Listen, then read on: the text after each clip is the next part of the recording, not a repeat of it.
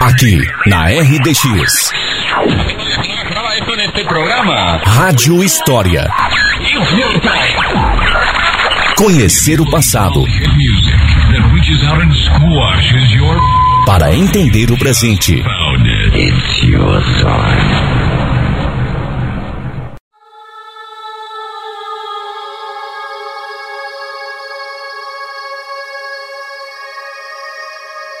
Olá, ouvintes! Entre as tantas notícias e acontecimentos que circularam no tumultuoso ano de 2020, quem não lembra do temor causado por conta da informação de que uma nuvem de gafanhotos se aproximava do nosso país?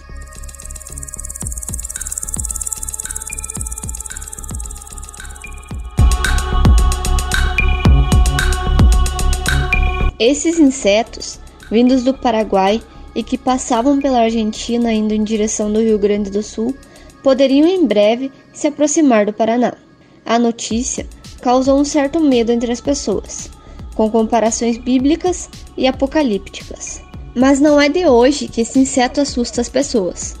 Considerado uma praga, essas nuvens e gafanhotos se deslocam rápido e perigosamente, causando enormes prejuízos por onde passam, devastando plantações e devorando todo o vegetal que encontram pelo caminho.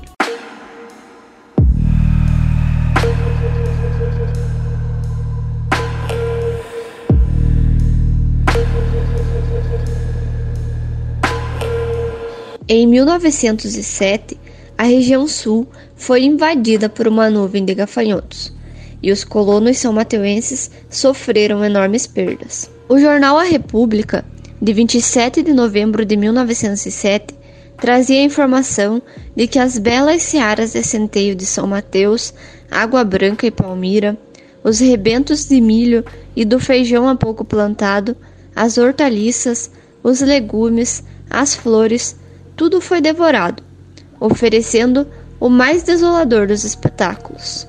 Além de devorarem tudo por onde passam, esses insetos ainda deixam suas marcas, pois fazem a desova nos locais de suas passagens. Diziam que a terra onde a desova teve lugar parecia uma extensa peneira.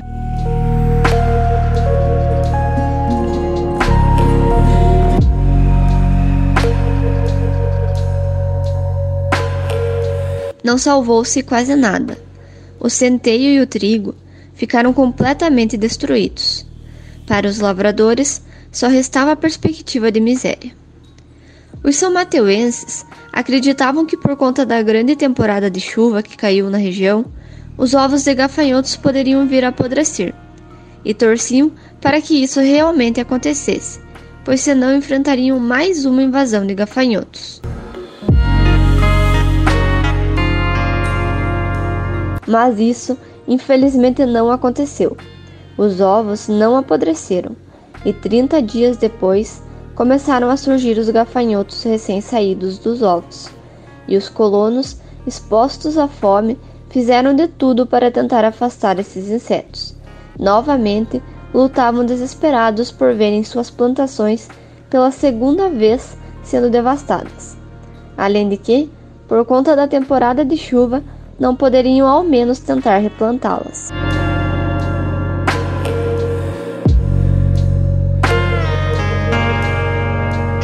Uma das estratégias utilizadas no ano de 1907 contra essa nuvem de gafanhotos que destruiu as plantações dos colonos da região era a de fazer buracos, valas, onde depositavam grandes quantidades de gafanhotos e em seguida os cobriam com terra.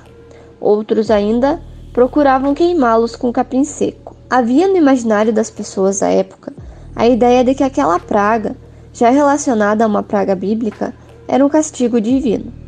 E com esse pensamento, o padre Ladislau Smolucha, que também não viu com bons olhos a praga de gafanhotos que invadiu sua paróquia, chamou seus fiéis para uma penitência com o intuito de afastar a praga. A penitência consistiu em uma passeata a pé durante três dias ao redor das colônias Água Branca e Taquaral. Porém, apesar das ladainhas, os gafanhotos continuavam a devastar as plantações.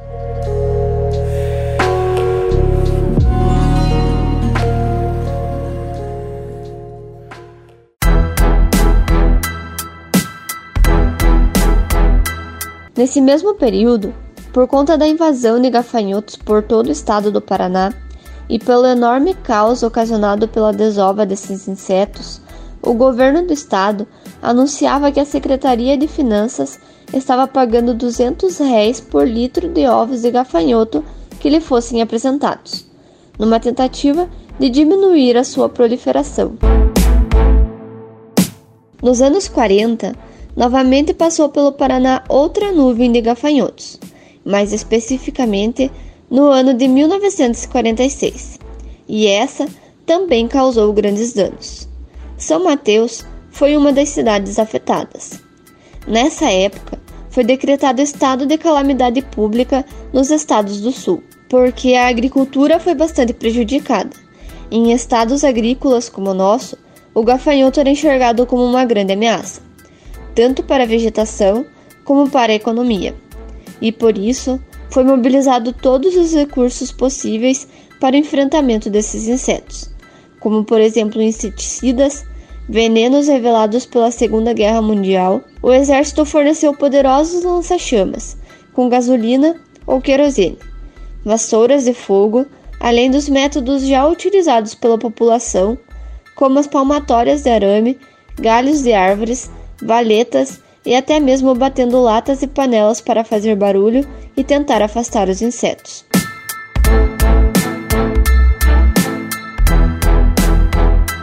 O Ministério da Agricultura conseguiu, juntamente com a Aeronáutica, um avião da FAB, Força Aérea Brasileira, que trazia para o Paraná um grupo de especialistas do Instituto Biológico de São Paulo, para evitar que a calamidade atingisse também outros estados.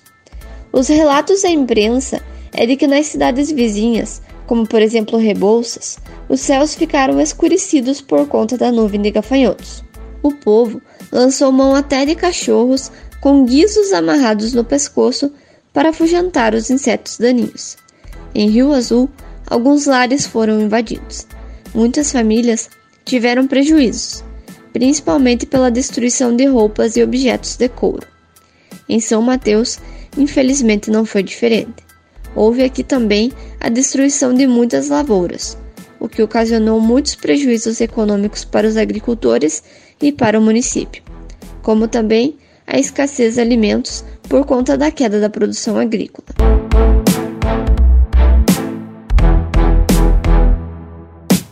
As fontes utilizadas foram Jornal A República e Jornal Diário da Tarde. Para o Rádio História, Débora Pacheco.